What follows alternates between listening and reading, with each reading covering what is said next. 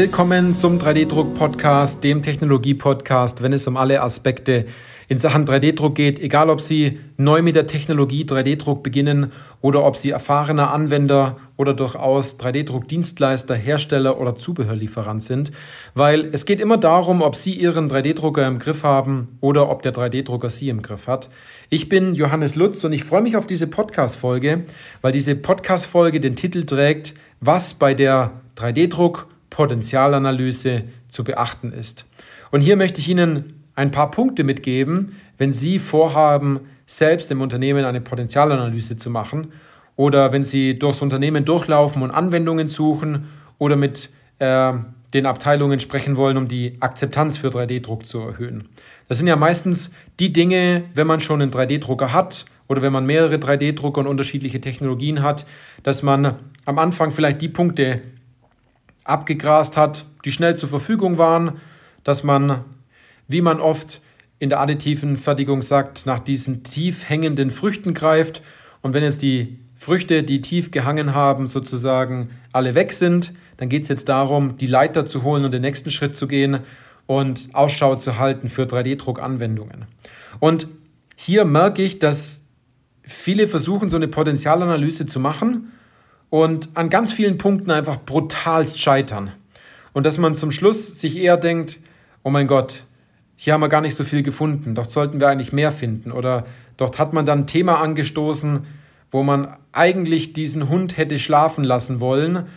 Oder ähm, der ein oder andere Hersteller oder durchaus Reseller, die ja, äh, habe ich gehört, auch schon mal mehrmals versucht haben, das durchzuführen, dass es komplett in die Hose gegangen ist und dass man am Ende des Tages überhaupt gar kein richtiges Ergebnis zustande bekommen hat, sondern eigentlich nur noch mehr Stress hatte. Und man merkt, dass es zum Schluss gar nicht mehr um 3D-Druck geht, sondern um irgendwelche Grabenkämpfe innerhalb des Unternehmens, weil sich die einen mit der anderen Person nicht verträgt oder dass es irgendwelche Hürden gibt, wo sie meinen, die sind ganz einfach zu klären, aber die doch viel, viel größer sind, wo sie am Anfang noch gar nicht drüber nachgedacht haben, was dort alles passieren kann.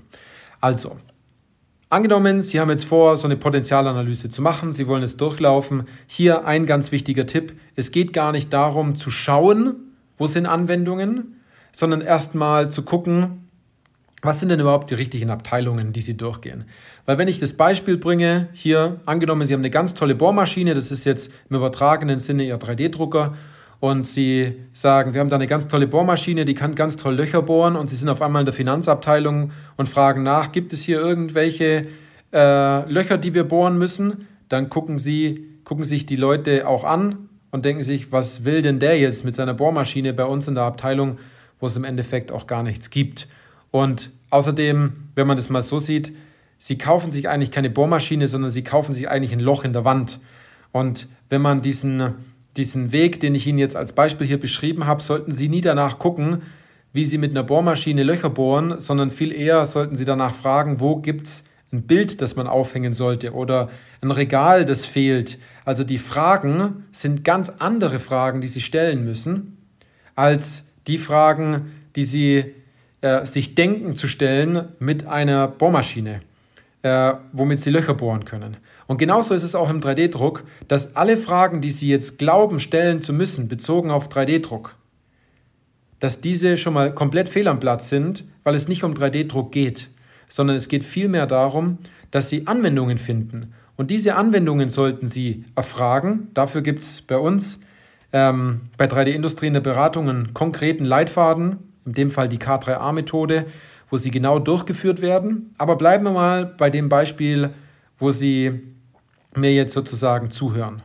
Also, es sind ganz andere Fragen, die Sie stellen sollten. Ich gebe Ihnen mal eine falsche Frage mit, und zwar, wenn Sie in die Abteilung kommen und fragen, gibt es hier irgendetwas zum 3D-Drucken? Was für eine Antwort werden Sie da kriegen? Natürlich gibt es da nichts zum 3D-Drucken, weil die gar nicht wissen, was man 3D-drucken kann. Und der nächste Schritt ist dann, dass derjenige sagt, gut, ich suche mal ein paar Bauteile raus, weil sie äh, sozusagen der Person aufgezeigt haben, da, was man mit 3D-Druck alles machen kann. Also im Beispiel der Bohrmaschine, sie haben ein paar Löcher gebohrt und haben gezeigt, wie toll sie Löcher bohren können. Und derjenige soll jetzt versuchen, diesen Sprung zu kriegen, die Übertragung zu kriegen, das Wissen zu haben, um überhaupt zu, zu erahnen, wann man so, einen, so ein gebohrtes Loch braucht. Also die Verknüpfung zwischen, ich will ein Bild aufhängen oder ich will einen Haken an die Wand machen oder ich will ein Regal an die Wand bringen oder will irgendetwas festschrauben an der Wand, die Verknüpfung ist gar nicht erst da. Und diese Verknüpfung sollte eigentlich von demjenigen kommen, der das Thema 3D-Druck ins Unternehmen hineinbringen möchte. Also das liegt ganz oft nicht an der Abteilung und auch nicht an den Personen. Da sind die komplett unschuldig, sondern es liegt ganz oft an demjenigen, der durch das Unternehmen durchläuft. Und auch hier gibt es den Punkt, dass sie gar nicht nach Anwendungen Ausschau halten müssen. Ich wette mit Ihnen, wenn ich zum Teil blind durch ein Unternehmen laufe und nur mit den richtigen ähm, Kollegen spreche und die richtigen Fragen stelle, finde ich mehr Anwendungen wie jemand, der mit offenen Augen äh, durchläuft und auf seine Art und Weise die Fragen stellt. Also das ist schon mal ein ganz wichtiger Punkt. In welche Abteilung geht man? Welche Fragen stellt man dort vor allem? Welche Fragen sollte man nicht stellen? Und was im Endeffekt der nächste Schritt daran ist. Der nächste Schritt ist dann meistens, dass man sich nichts aufschreibt und dass man nur mal ein bisschen drüber redet und dann in die nächste Abteilung geht. Und am Ende des Tages hat man nichts in der Hand. Das kann man wirklich so sagen. Man hat sich keine Notizen gemacht, man hat keine Fotos gemacht, man kennt die Ansprechpartner nicht wirklich und man hat auch keine, ähm, keine Verbindlichkeit erzeugt, dass jemand diesen Datensatz, den man doch zum Beispiel gefunden hat, weil man mit jemandem gesprochen hat, oder das Bauteil, ähm, das es dort gibt, dass derjenige diese Informationen gar nicht rüberschickt und dafür auch gar kein Termin ausgemacht worden ist, wann man diese Punkte auch rüberschicken lässt. Und vor allem muss man der Person auch mitgeben, dass es einfach nur darum geht, Daten rüberzuschicken und nicht in einem STL-Format äh, oder in einem Step-Format und so weiter, weil dort gibt es so viele Thematiken, wo die Leute dann so eine große Unsicherheit haben, dass sie erst das selbst das Rüberschicken von Daten daran scheitert, dass die Person am CAD nicht weiß, in welcher Auflösung ähm, sie sozusagen diese Datei exportieren soll.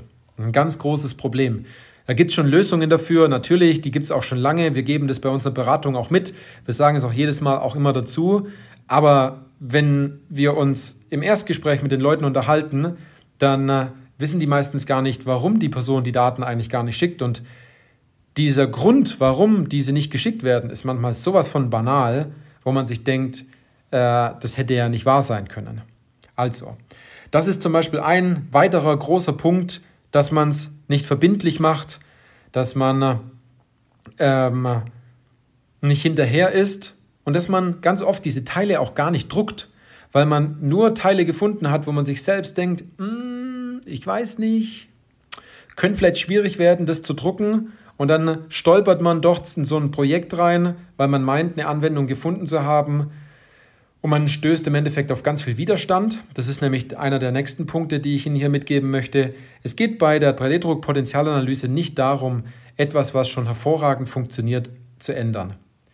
Ich glaube, wenn jemand an Ihren Arbeitsplatz kommt und sagt, hey, diese Vorrichtung aus Metall, die super funktioniert, die müssen wir jetzt aus Kunststoff machen. Dann denken Sie sich wahrscheinlich, funktioniert doch. Warum soll ich dort jetzt was ändern? Und das passiert halt dann, wenn Sie die falschen Fragen stellen und auf die falschen Punkte schauen, weil Sie in den Zeitschriften und Webinaren ganz oft auch nur Beispiele gezeigt bekommen, wo man aus einem bestehenden Bauteil etwas verändert hat und das auf einmal richtig geil ausschaut. Und so meint man dann, etwas zu finden, was man verändern muss. Dabei muss man es gar nicht verändern. Man muss diese Anwendungen finden, an die Sie am Anfang noch gar nicht gedacht haben, die Sie in den Gesprächen herausfinden, die Sie äh, durch gute Fragen herauskristallisieren, indem Sie auch ganz genau zuhören, weil es kann sein, dass der Kollege oder der Mitarbeiter oder die Mitarbeiterin in einem Halbsatz was mitgibt, das Sie komplett überhören, weil Sie so auf 3D-Druck gepolt sind, dass sie die wichtigsten Anwendungen, die die Person ihnen mitteilt, gar nicht wahrnehmen, weil sie gar nicht das Bewusstsein dafür haben, dass es um Anwendungen geht, die noch gar nicht existieren, die erst noch geschaffen werden müssen, wo sie gar nicht wissen, wo ist denn der Ursprung von so einer Anwendung. Und es sind solche kleinen Keywörter, die immer wieder kommen, ähm, auf die man ganz genau hören sollte, wo man ganz genau weiß, ah, hier ergibt sich was, das könnte der Ursprung der Anwendung sein. Ähm, da muss man ein bisschen tiefer gehen und da guckt man, ist es eine Anwendung für 3D-Druck oder ist es im Endeffekt keine? Und sind wir ganz ehrlich, wenn es danach irgendein Blechteil ist oder ein Frästeil, dann ist es genauso gut, weil man trotzdem ein Problem gelöst hat, was man vorher noch gar nicht identifizieren konnte.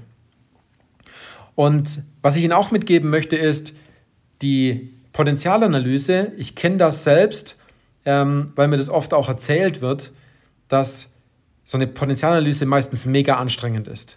Die meisten sind dann doch immer total erschöpft.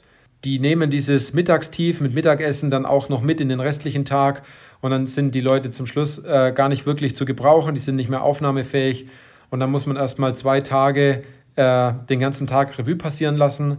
Das muss aber nicht so sein, das geht nämlich viel einfacher und auch viel leichter, wenn man dort einen genauen Weg hat, indem man viele Dinge weglässt, Misserfolg vermeidet und ähm, diese Anwendungen, wo man meint, man hat gar nicht die Zeit, diese zu identifizieren, dass es wesentlich einfacher ist und mit einem geringeren Aufwand ähm, dorthin zu kommen, weil sie einfach die richtige Methode haben. Also, wenn Sie eine Potenzialanalyse vorhaben zu machen, wenn Sie die Kollegen überzeugen wollen, wenn Sie herausfinden wollen, wo sind die Anwendungen und vor allem, wenn Sie nicht die ganze Zeit in so Fettnäpfchen reintreten wollen, die Ihnen in umgekehrter Variante dann zum Schluss das Leben zur Hölle machen, dann sollten Sie sich echt überlegen, bei uns ein Strategiegespräch zu buchen, um mit uns zu sprechen. Also, wenn Sie da mal schlechte Erfahrungen gemacht haben oder sich denken, hm, das war ganz schön anstrengend und Sie wollen es leichter haben und Sie genau wissen, dass das Potenzial von 3D-Druck in Ihrem Unternehmen schlummert, in den einzelnen Abteilungen, und Sie nicht wissen, wo Sie den Hebel ansetzen sollen, dann gebe ich Ihnen den richtigen Hebel mit und ich zeige Ihnen auch, wo Sie den am besten äh, an der Stelle ansetzen. Also, wenn Sie dort einen Plan haben wollen, wenn Sie äh, die nächsten Schritte planen, um dort voranzukommen, aber das der eine Punkt ist, warum es nicht vorwärts geht. Nicht genügend Anwendungen, nicht genügend Akzeptanz und Sie glauben, dass das alles ganz schwer ist und ganz viel Zeit kostet. Dann sollten Sie auf jeden Fall mit uns sprechen, weil Sie aus diesem Gespräch ganz viel herausnehmen können und Sie verlieren ja nichts, wenn Sie mit uns sprechen. Sie können nur dazu gewinnen. Also, in diesem Sinne, viel Spaß mit diesen Tipps und bis zur nächsten Podcast-Folge.